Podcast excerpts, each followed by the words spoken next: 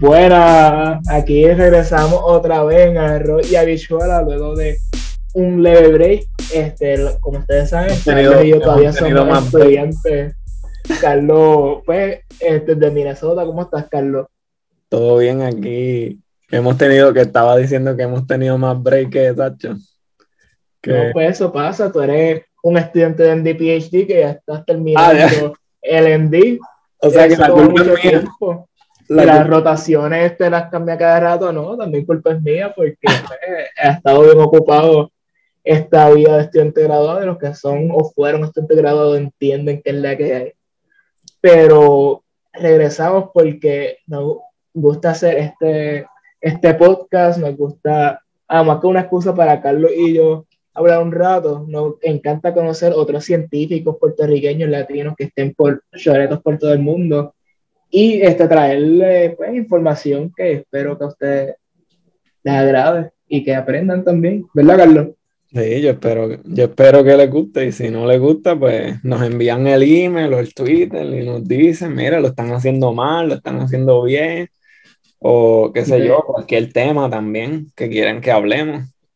Pues, Exacto. Y ya, Carlos, y estamos cocinando ideas nuevas para nuevas secciones del podcast que viene por ahí. Todavía no le vamos a decir lo que es, pues estamos buscando un título que sea que represente el tema, más o menos, pero tenemos otras cosas cocinando. Y, también venimos con, hablamos de gente que podíamos entrevistar, que vamos a contactarlos y eso, eso que... vienen cosas buenas, vienen cosas buenas. Este, en, esto, en este episodio y en el siguiente episodio van va a ser algo diferente, ya que usualmente hemos traído, como ustedes, si no llegan escuchando al principio, al principio grabamos una serie sobre el COVID que está todavía, que pueden escucharlo, y luego nos hemos dedicado a, entrevistar distintos científicos en varias facetas, que empezamos con este, Raquel, que ahora es doctora Raquel Montañez, hemos tenido este, a varios que ya son doctores también, como Nicole Rosa Mercado. Felicidades por terminar, defender esa tesis que te quedó durísima. Casi doctora Rosa Mercado ahora. Tienen que venir para en arroz y habichuela para poder graduarse. Esa es el requisito. Esa es la clave, esa es la clave. Aquí te damos el sazón para Porque... que termine esa, esa tesis doctoral y mira, ya, vamos, ya hemos graduado dos PhD, ¿verdad? Sí, porque, y Charlene, Charlene también se Charlene ya mismo, Charlene todavía, Charlene defiende ya mismito en, unos días. Ajá. que escuchen esas entrevistas también y todavía yo creo que la serie del COVID está vigente porque pues toda, muchos de los temas que hablamos ahí todavía este es un este, temas que se discuten en el día a día. Y hay un episodio de las vacunas que hablamos específicamente de Pfizer y Moderna, y creo que hablamos también un poquito de J&J o AstraZeneca, que también incluimos... Seneca. Eh, fue, fue, de Seneca, pues incluimos un poco de información de esas tres vacunas, pero de Moderna y Pfizer seguro eh, las discutimos ahí.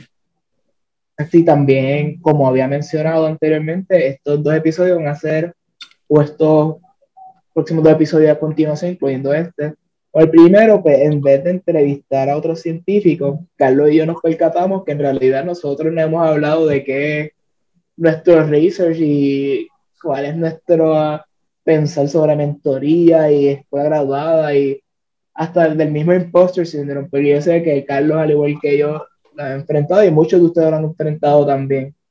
Que así vamos a comenzar hablando de la investigación de Carlos. Carlos, como ustedes saben, o ya mencioné, Carlos es estudiante del programa de la Universidad de Minnesota de MD-PhD. Ya Carlos terminó su PhD, casi le podemos decir doctor Pérez, doctor Pérez Kirkcliffe. Este, doctor Carlos Pérez. Se se siente raro todavía. Full. Y ahora ya Carlos está terminando su segundo grado doctoral, que sería el MD, está haciendo rotaciones, que me imagino que hay unas mejores que otras y lo más cool es el constante cambio de tiempo, estoy seguro. ¿Verdad que sí, Carlos? Lo más perfecto es que uno es eh, esclavo de, de, otro, de otras personas. y depende del horario de otras personas y sí, no es como el PhD que hay un poquito más de flexibilidad del schedule y cómo uno maneja su tiempo así. Sí, de eso podemos hablar un poquito más a medida que seguimos conversando. Y Carlos, en su pues, parte de su disertación o su research, eh, como estudiante de PhD en University of Minnesota, él se basó más en cancer research y creo que fue eh, cáncer de mama Sí, de cáncer de mama, exacto, del seno. Exacto.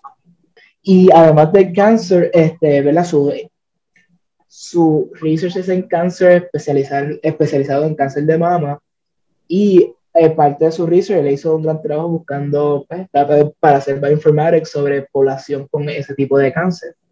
Pero yo no voy a hablar más sobre ese tema, sino vamos a ir con Carlos. Y Carlos, la pregunta que te voy a hacer es súper básica y es para todo el mundo, porque aunque es bien básica y muchos creemos que sabemos lo que es, todavía hay confusiones de qué en realidad es. Y la pregunta es, ¿qué es cáncer?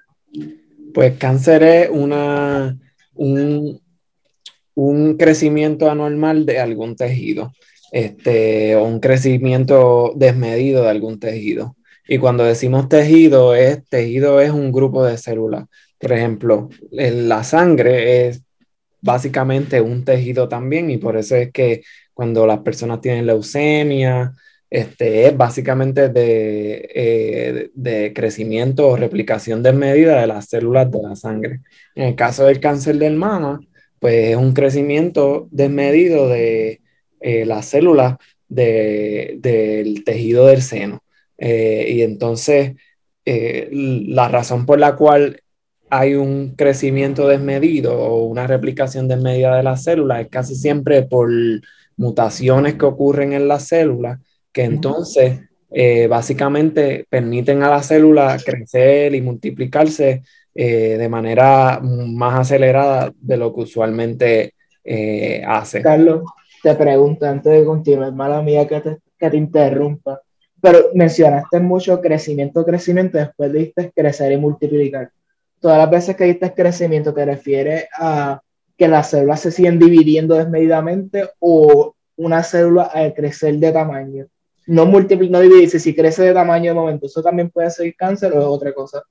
Es más, es más la replicación, pero en el, o sea, cuando la célula se replica, pero en el cáncer ocurren de las dos, ocurre replicación y ocurre hasta aumento en tamaño, pero es más la replicación, sí, es una buena pregunta, sí, es más la replicación. Y de hecho, nuestras células usualmente tienen um, como unos semáforos, básicamente, que dictan cuándo um, la célula va a replicarse y cuándo no.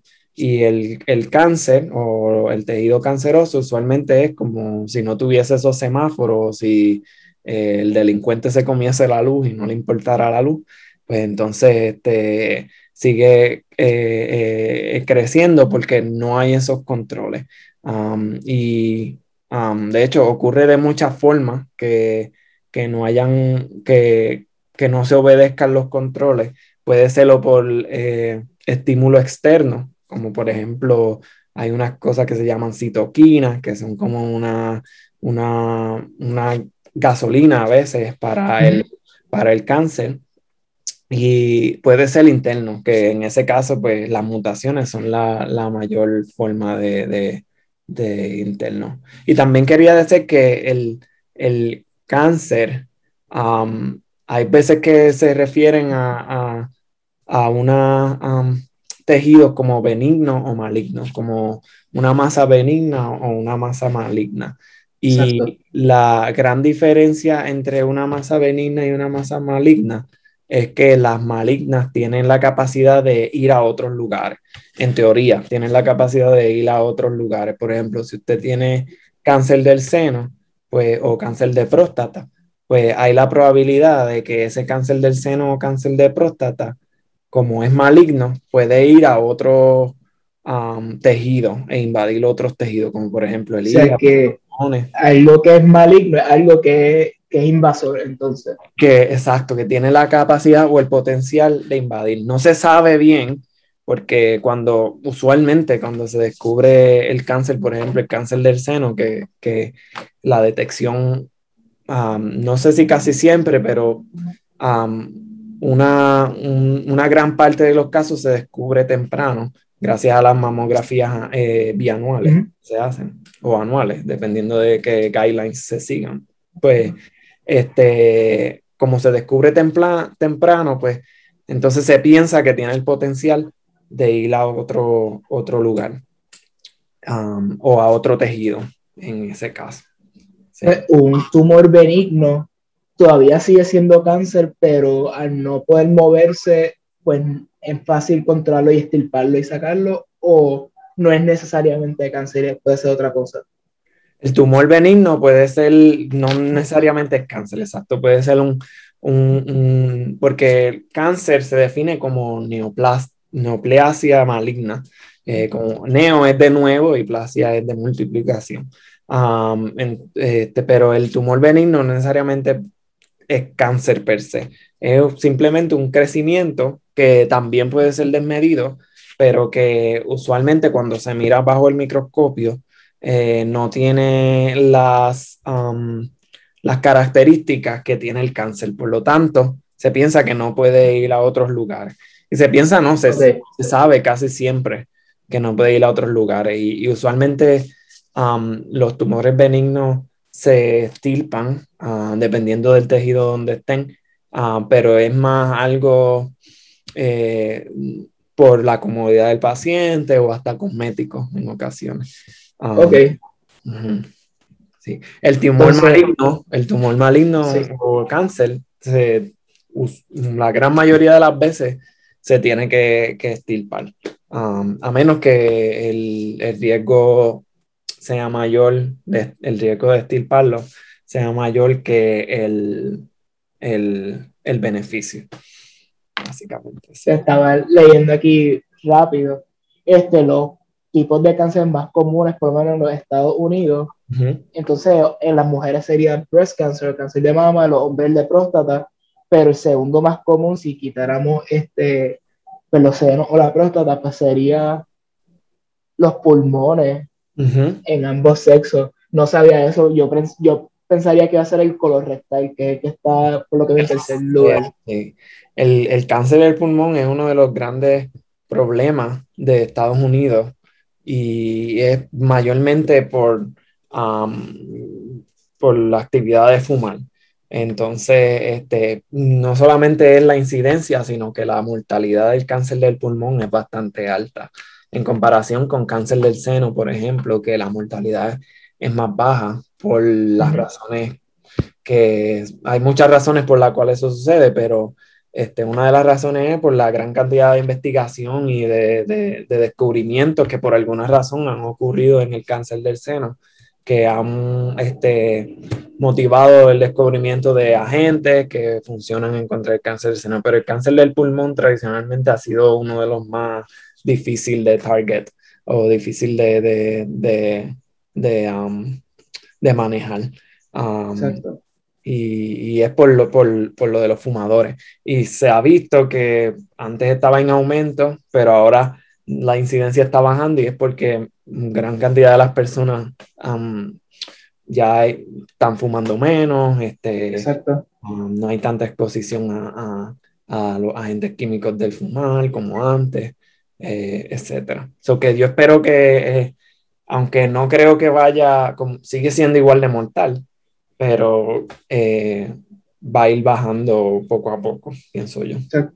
Yo me imagino que algo que es bien difícil con cáncer del pulmón es no tanto en los fumadores, pero una persona que fuma y tiene condiciones que parezca cáncer, pues mira, pues hay una alta posibilidad que puede ser cáncer, pero una persona no fumadora, muchas veces uno lo asocia, él no fuma, pero es less likely que, sea, o es menos probable que le vaya a dar cáncer a esa persona que yo me imagino con una complicación de ese tipo de cánceres para los no fumadores que jamás pensarían que ah, es cáncer del pulmón y es otra cosa. Sí, no, es verdad. Y de hecho, una de las, hay, hay unos ciertos paralelismos en la investigación que se han identificado entre el cáncer del seno y el cáncer del pulmón de las personas no fumadoras, porque el cáncer del pulmón de las personas no fumadoras usualmente es algo que se llama adenocarcinoma, que es un, un, cáncer de las glándulas las glándulas son básicamente um, sistemas que producen cosas para el cuerpo en general, pero este, el adenocarcinoma usualmente le da a las mujeres. Um, y lo interesante es que muchas personas hablan de cómo los receptores de hormonas de tradición, todo el mundo tiene receptores de hormonas de estrógeno, que es la, la, hormona más común de la mujer o la de mayor concentración. Um, en comparación con testosterona, ¿verdad? Pero eh, en las mujeres, pues hay, hay, más estrógeno, hay más receptores también, y se dice o se piensa que ah, el receptor de estrógeno tiene un, rol en, el adenocarcinoma de las mujeres. Um, y, ¿sabes? como tú dijiste, la gente a veces no piensa que el cáncer del pulmón le da a personas que no, que no fuman y sí, les da a personas que no fuman. Y es un shocking um, factor para, para, eso, para esos pacientes, sí. y, y también eso de no fumar también se puede hacer al mismo hígado. Las personas que no beben la salud de que hacer el hígado, pero esa persona no bebe. El, lo cool del hígado es que el hígado de los pocos órganos que tienen regeneración, el hígado puede regenerar hasta 30% de, eso, aunque no sé si esto va a funcionar, pero puede regenerar, no estoy seguro, no, pero de que tiene regeneración tiene como hasta un 20 30%. Sí. Está súper cool. Sí, puede regenerarse. Entonces, eh, el, cáncer de hígado, de hecho, yo creo que es uno de los más comunes en el mundo, eh, porque eh, hay ciertas toxinas que nosotros no tenemos en Estados Unidos y en Puerto Rico y en otros países un poquito más desarrollados que eh, causan eh, cáncer de hígado. Y gracias a, a, los desarrollos de higiene, de salubridad y de manejo de control de infecciones, eh, pues este, no hay, no hay ese, eso, esas grandes cantidades de, de, de cáncer del hígado. Y una de las mayores causas de cáncer del hígado es hepatitis, de hecho. Hepatitis es una de las mayores causas de, de cáncer, hepatitis B, este, hepatitis C crónica, causan cirrosis, etcétera, y entonces pues pueden causar cáncer del hígado también.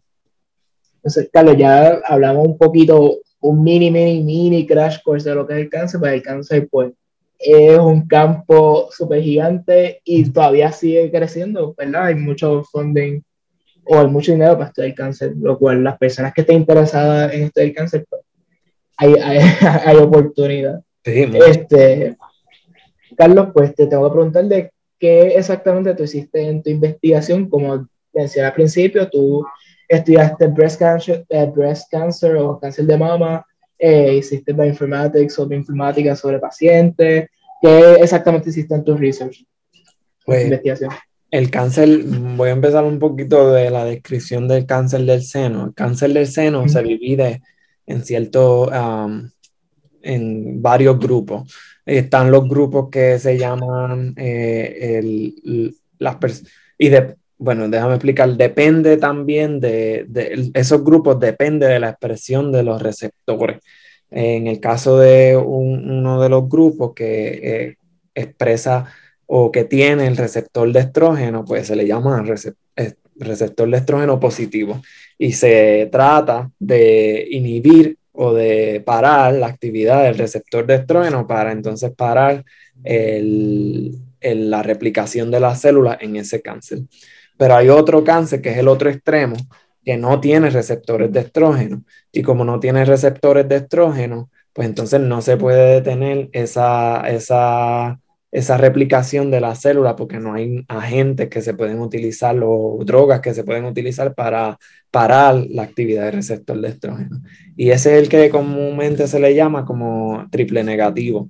Um, el triple negativo es donde nosotros nos enfocamos porque tiene mayor eh, mayor a, muertes asociadas cuando si usted tiene triple negativo, pues es más, más común tener metástasis y, por, y pues morir o succumb para este, debido al cáncer. Entonces, eh, otra de las razones es porque se, metasta, eh, se va a otros lugares, hace metástasis más comúnmente. Y por eso es que nosotros nos enfocamos en ese eh, tipo de cáncer. Pero también hay un, no tiene receptores de estrógeno, como dije, pero hay otro receptor que se llama el receptor del glucocorticoide, que es un receptor como de la hormona del estrés. Cuando nosotros estamos en mucho estrés, nosotros empezamos a, producir una hormona que se llama cortisol. Y de las glándulas adrenales que están encima del riñón. Exacto, esas son las, exacto, las glándulas adrenales. Déjame cerrar aquí que hay unos pejos afuera, parece. ¿Son tuyos? No, míos no son. tengo una gata, pero no tengo perro. Pero, okay. verdad, ¿dónde está Coqui? Coqui está ahí, mira, viendo los perros. viendo los perros. Pero volviendo a lo del cortisol, pues el, exacto, como Alberto dijo, las, las glándulas adrenales son las que producen el cortisol y entonces eso nosotros creemos que promueve la, la replicación de las células del cáncer.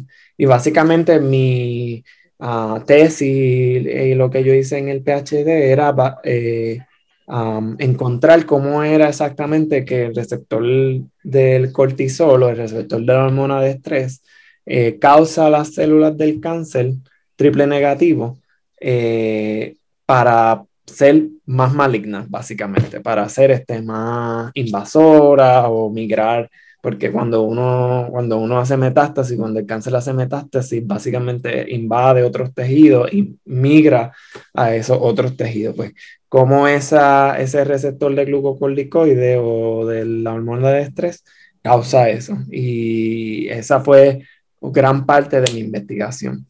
Luego de eso, pues nosotros encontramos una, cómo es, nosotros encontramos primero que sí causaba que las células eh, fuesen más migratorias o fuesen más invasoras. Um, y después encontramos también unos genes que eh, se producen a consecuencia de la activación del receptor de, de glucocorticoide o de la hormona del estrés. Y después cogimos esos genes y básicamente fuimos a unas databases y vimos eh, cuál era la expresión de esos genes en mil, en un grupo eran 1.700 y en el otro grupo eran como 2.800 pacientes. Eh, que esos datos que ya Pregunta, ¿por qué eran dos grupos? Porque queríamos confirmarlo. Queríamos confirmar nuestro hallazgo con dos grupos distintos. Que fuese, ¿sabes? Si uno lo encuentra en un grupo, pues alguien va a decir, ay, ¿qué pasa si es que ese grupo es especial y este, tú estás viendo ese efecto porque es en ese grupo.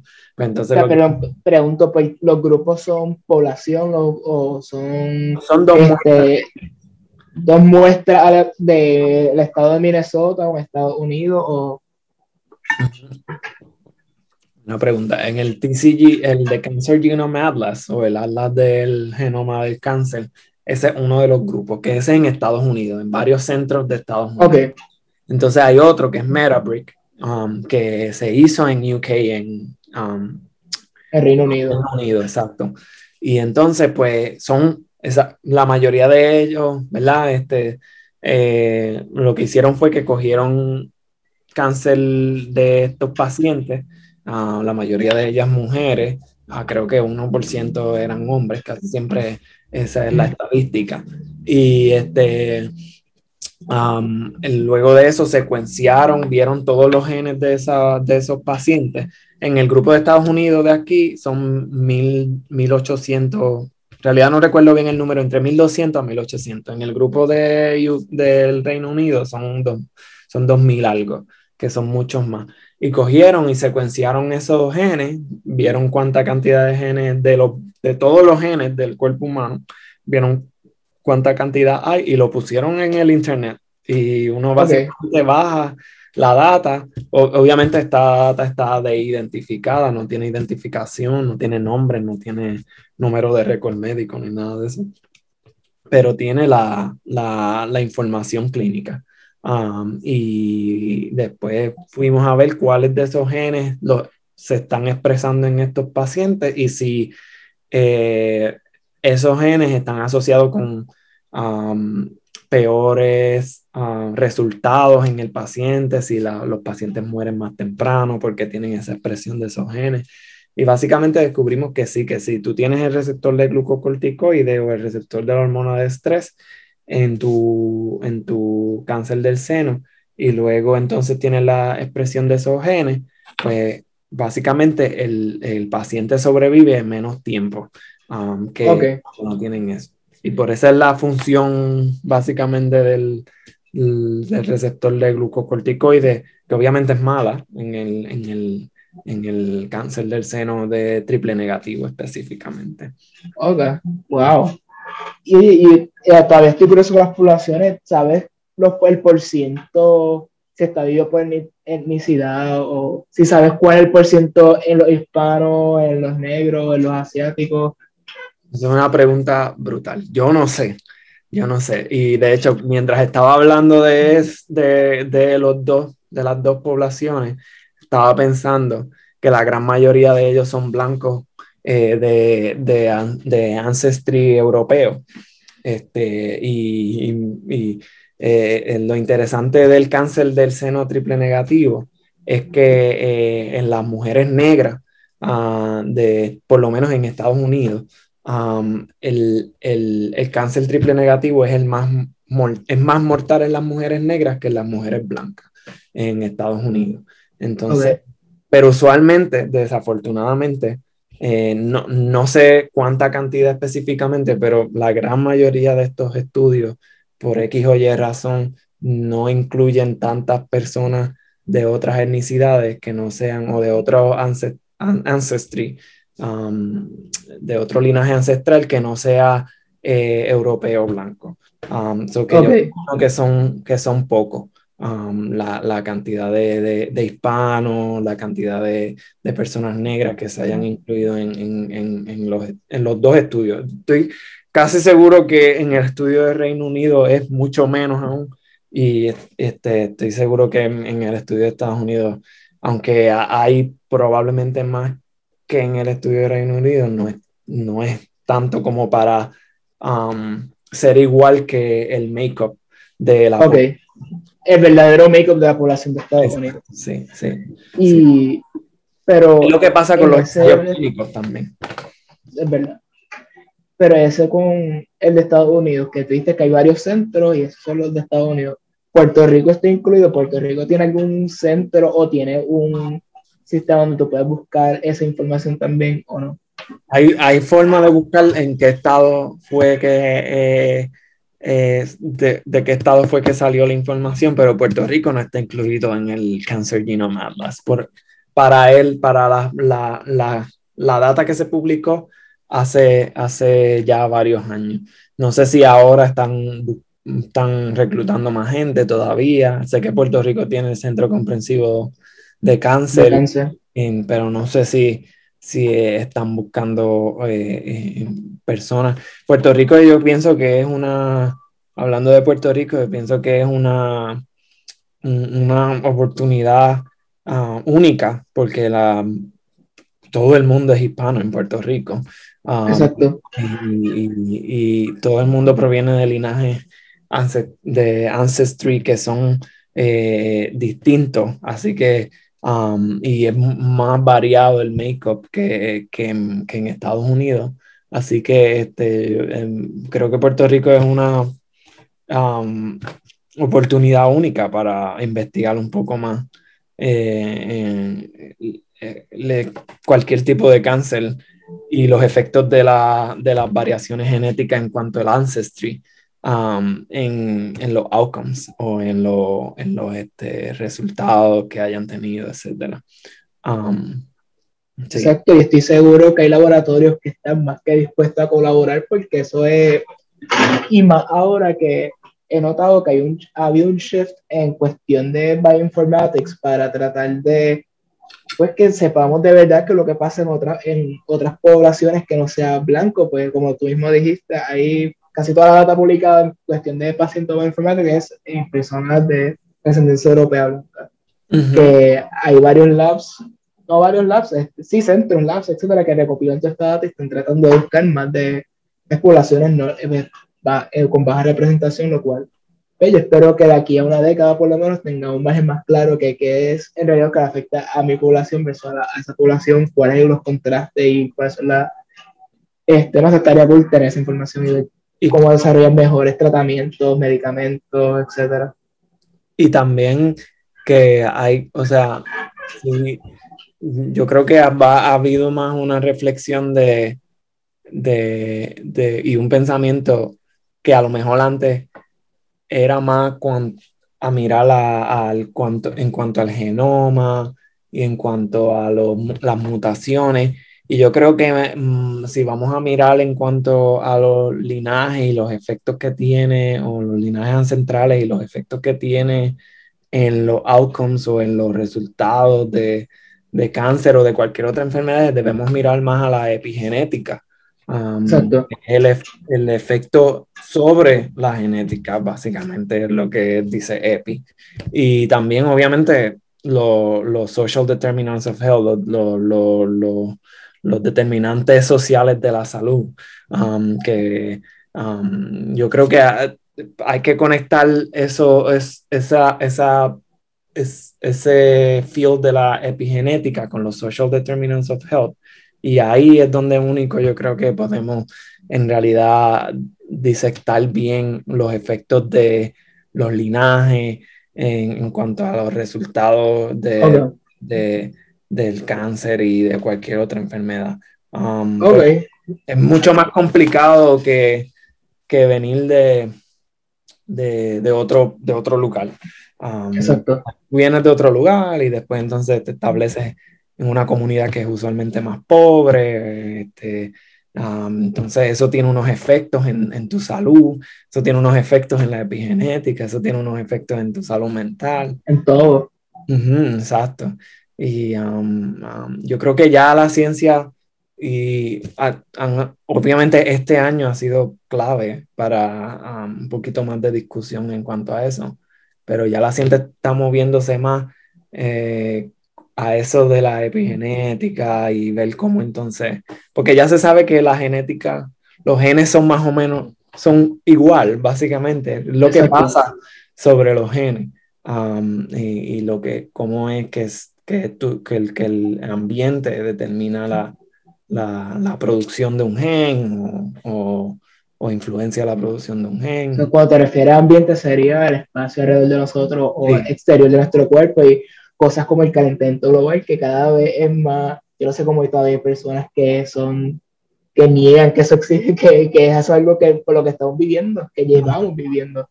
Y, y, que cada vez se acelera más de aquí a 10 años, como ese gran impacto que estamos teniendo sobre nosotros ahora mismo es lo que, cómo van a ser, cómo va a ser el ser humano de aquí a 10 años, no sé.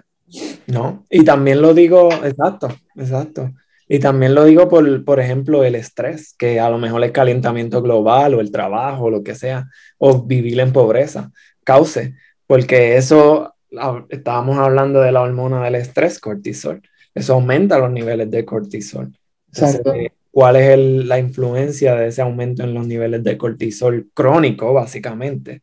en toda la vida de una persona este, en, en, en, la incidencia de cáncer. Por eso a lo mejor es que, por ejemplo, eh, se habla de que Vieques, que es un pueblo de Puerto Rico, tiene unas tasas de cáncer más altas que otros pueblos de Puerto Rico. Exacto.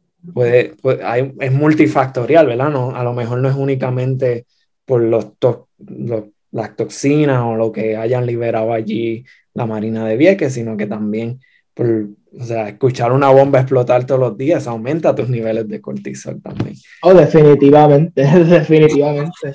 So que por eso es que yo digo que hay que verlo más como en macro y a veces los científicos tenemos un poquito más de una visión, um, déjame ver los genes específicos que están...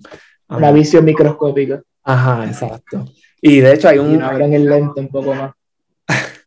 Hay un artículo en el New England Journal of Medicine que habla que son, creo que son cinco autores negros y son, este, no sé si hay una mujer o una, si hay una mujer o dos mujeres, disculpen, pero son, eh, es una, los, los, cinco autores son de, eh, eh, de, son negros y entonces ellos hablan de cómo la raza y cómo ese linaje ancestral debe ser utilizado en, en la ciencia y en la aplicación de la medicina en el día a día.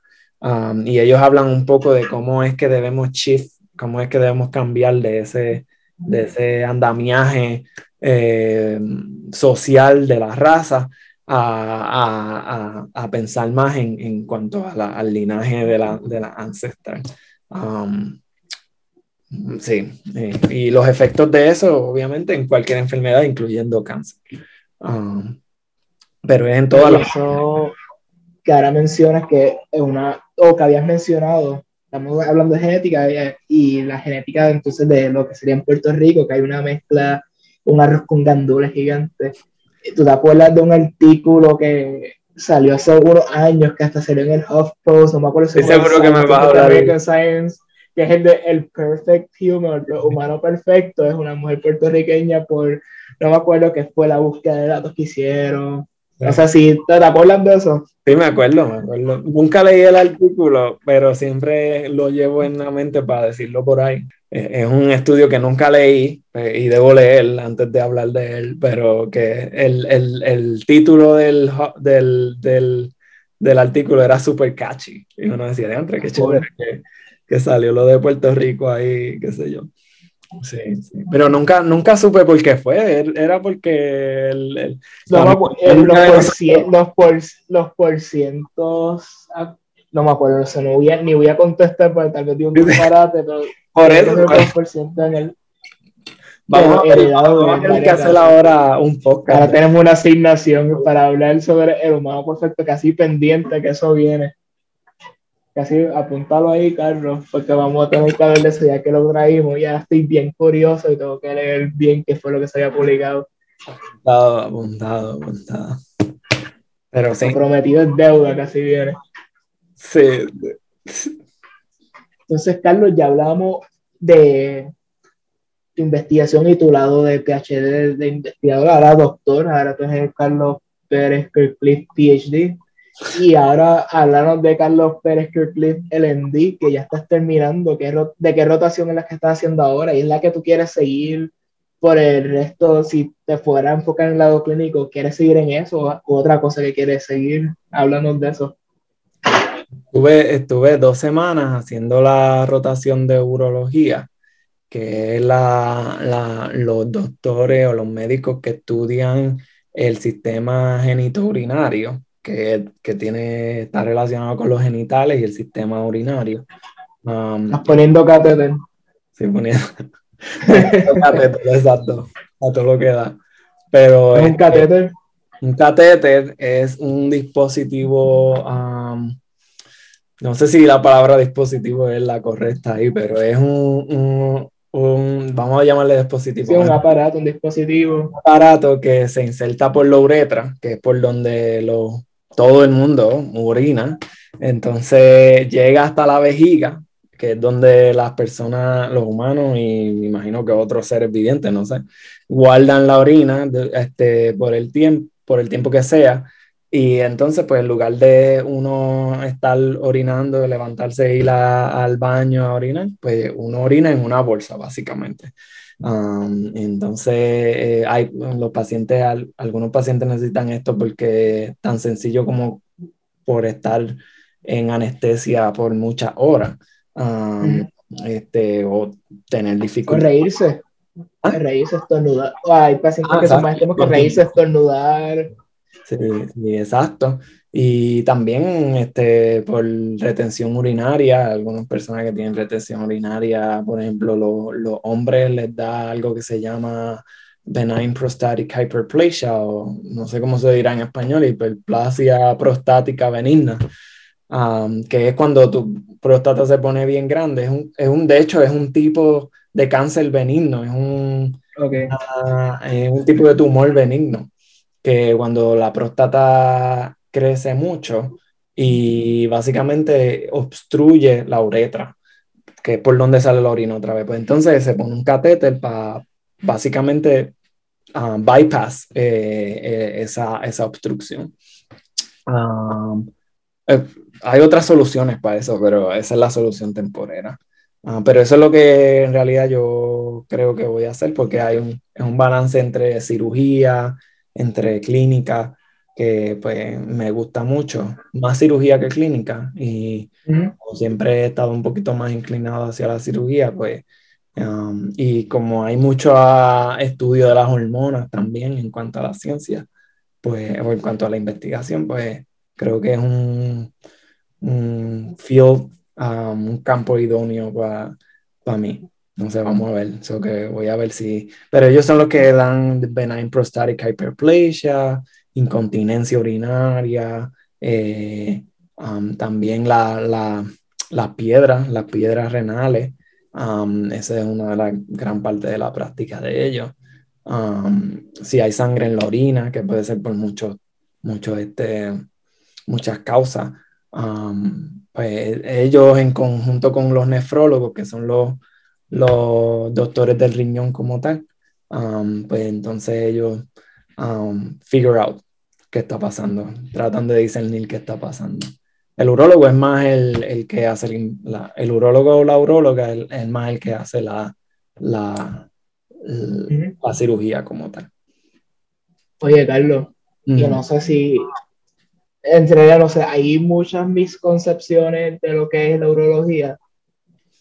Bueno. Y si sí, ¿qué, qué dirías que, que, es una un misconception de, no sé si misconcepción es una palabra o un ah, yo el translate que acabo de hacer aquí ahora.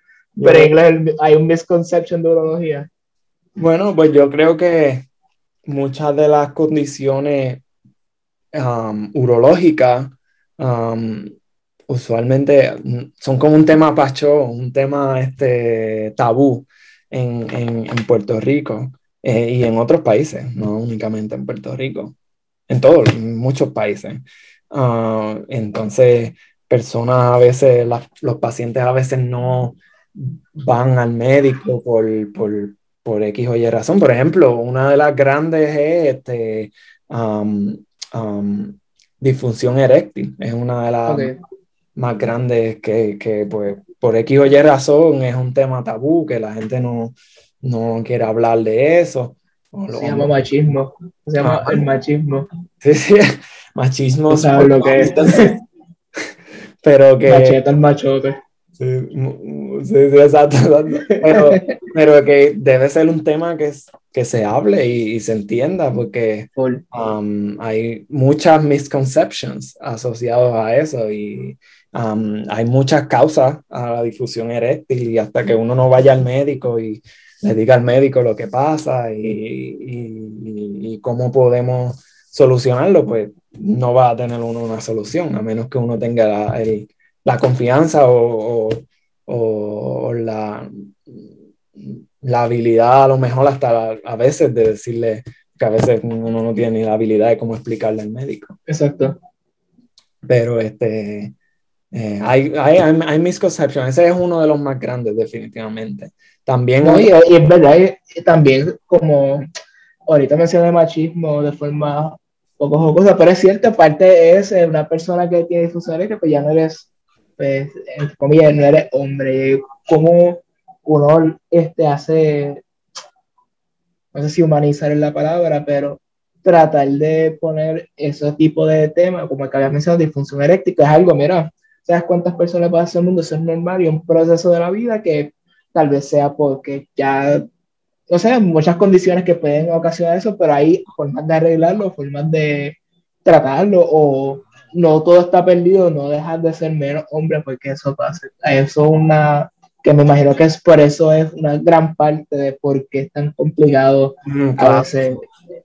Claro, a, veces hasta buscar ayuda eh, eh, en, en, en, esa condición en particular eh, contribuye a tu salud sexual y a tu salud overall, a tu, a tu, a tu salud completa. Así que um, otra de las mis concesiones que había pensado es que, um, por ejemplo, hay personas con gender dysphoria, con no sé cómo se dice eso en español tampoco, desafortunadamente. Disforia eh, por género. Um, ¿Cómo se escribe disforia? Um, D-Y-S-P-H-O-R-I-A, disforia. Um, eh, y son personas que, que, que este, eh, tienen un, un, sexo biológico que quieren este entonces. En paréntesis, se escribe, se dice igual disforia también. Sí, pues disforia por, por, por género. Este, que son personas que tienen un sexo biológico y que entonces quieren cambiar a otro, a otro sexo. Eh, y entonces eh, yo creo que son una de las más grandes de, de, del, del, ámbito de la urología y, de, y de, la, de la cirugía plástica. Um, porque um, um, a veces este, cuesta trabajo incluso este, poder encontrar el dinero, poder hay unos ciertos requerimientos para tú poder hacer la cirugía de, del cambio. Eh, ¿Es cubierto por los planes médicos o no? Ah, no estoy seguro, fíjate, es una buena pregunta, no, no estoy seguro, pero hay unos requerimientos y de hecho es bastante, es interesantísimo, por ejemplo, en... Requisitos. Sí, unos requisitos, sí, que... la palabrota ahí, requerimiento. la Pero hay unos requisitos que la persona tiene que cumplir, por ejemplo, tiene que estar en hormonas este, por un año, tiene que tener dos cartas de salud, de, de proveedores de la salud. Claro, es una decisión bien grande, ¿verdad? Este, pero es interesantísimo los requisitos que hay, que yo no sabía hasta que llegué a esta rotación. Y de hecho, uno de los centros más grandes aparentemente en Estados Unidos es la Universidad de Minnesota. Um, uno de los centros más grandes de, de, um, de faloplastía, que es cuando se crea el, el pene, y va, el vaginoplasty, que es cuando se crea entonces más la vagina. Exacto, ok. Entonces, por lo que veo, vamos, ya tenemos Carlos, el científico PhD, y prontito Carlos, MD, urólogo. y ahora vamos a hablar de Carlos, pre MD, PhD, Carlos, volvimos a Toritos, Calle. O esa, esa transición entre Torito, Calle. PhD a cuestión de graduado de Minnesota. Muchachos. Este, y la pregunta es, ¿sentiste imposter syndrome o, o síndrome de impostor? El imposter syndrome yo creo que nunca se va. Nunca se va. si me decías que no, pues eran mentiras. Y aquí, se, y aquí se acababa el podcast para siempre. Lo cancelábamos, lo cancelábamos. lo cancelábamos.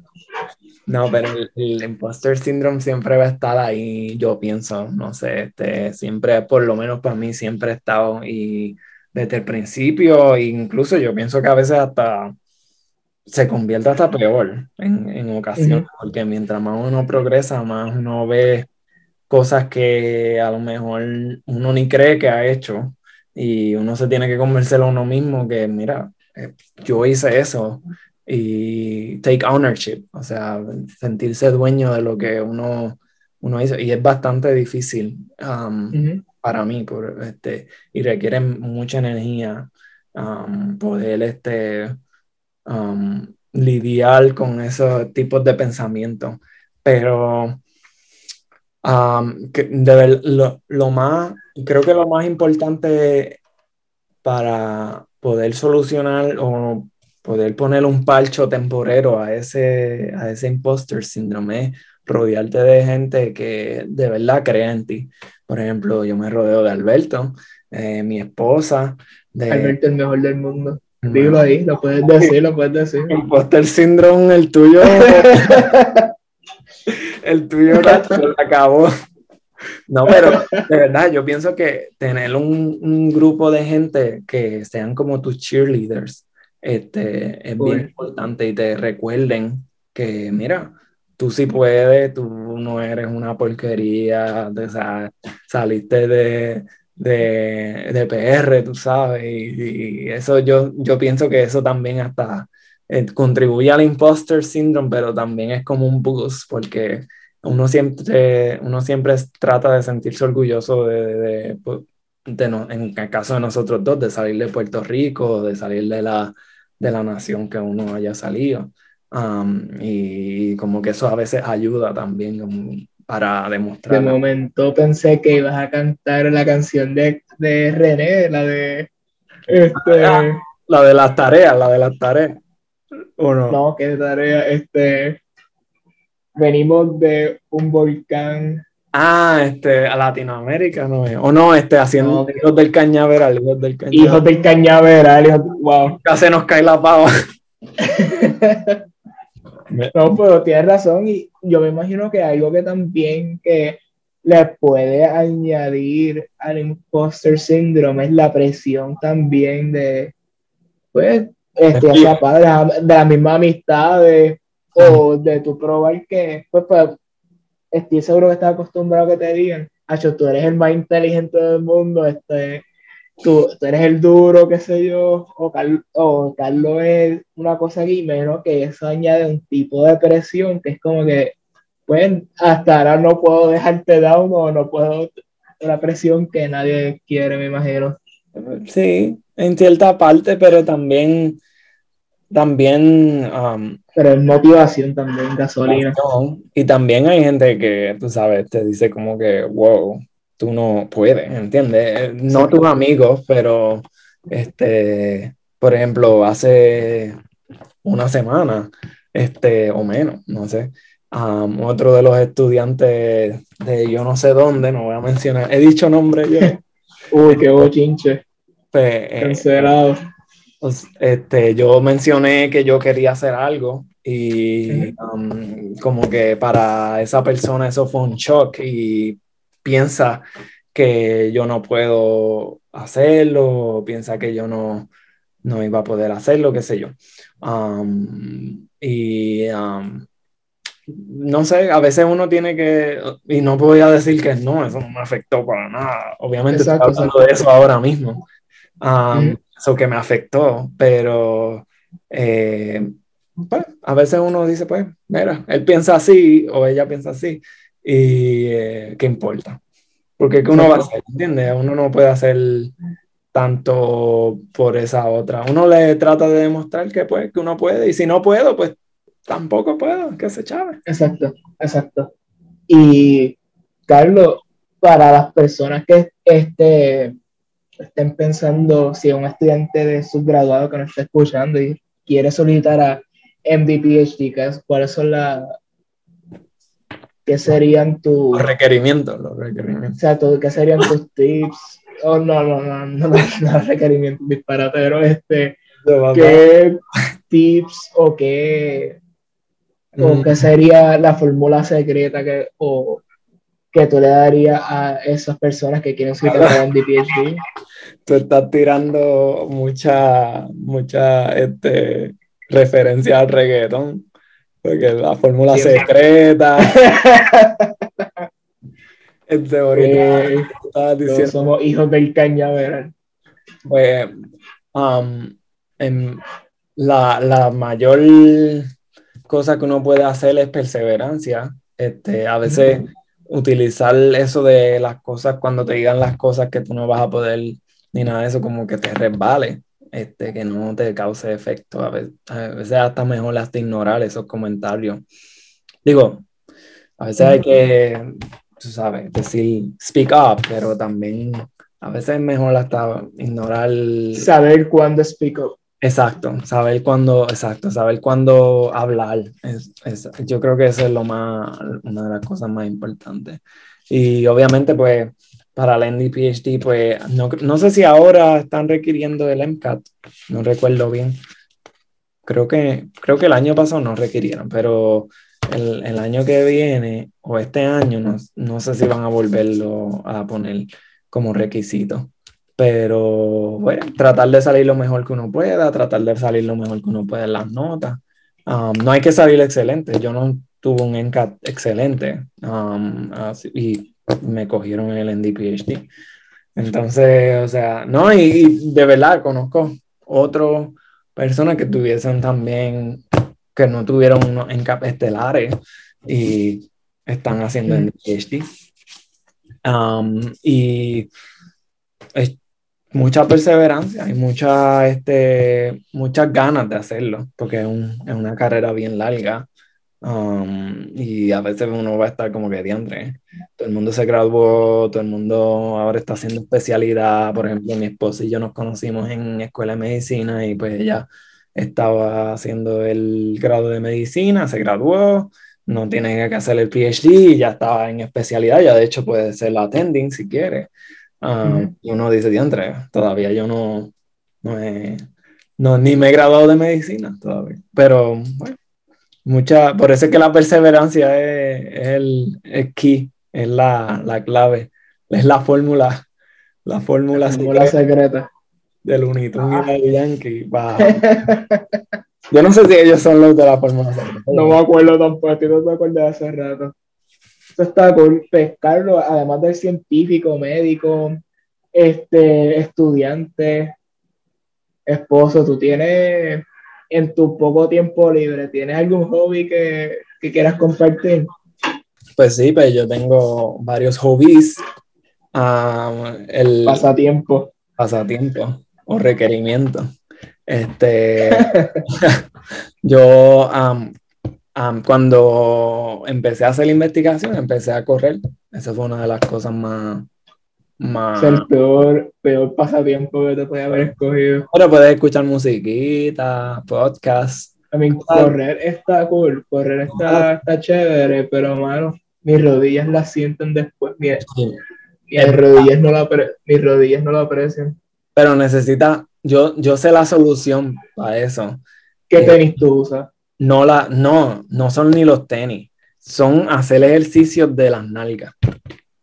Sí, glúteo. Oye, oye, ahora eso es lo que me está diciendo el trainer, porque dice que ese es de los ejercicios más importantes o las áreas de fuerza más importantes, pero casi nadie lo hace.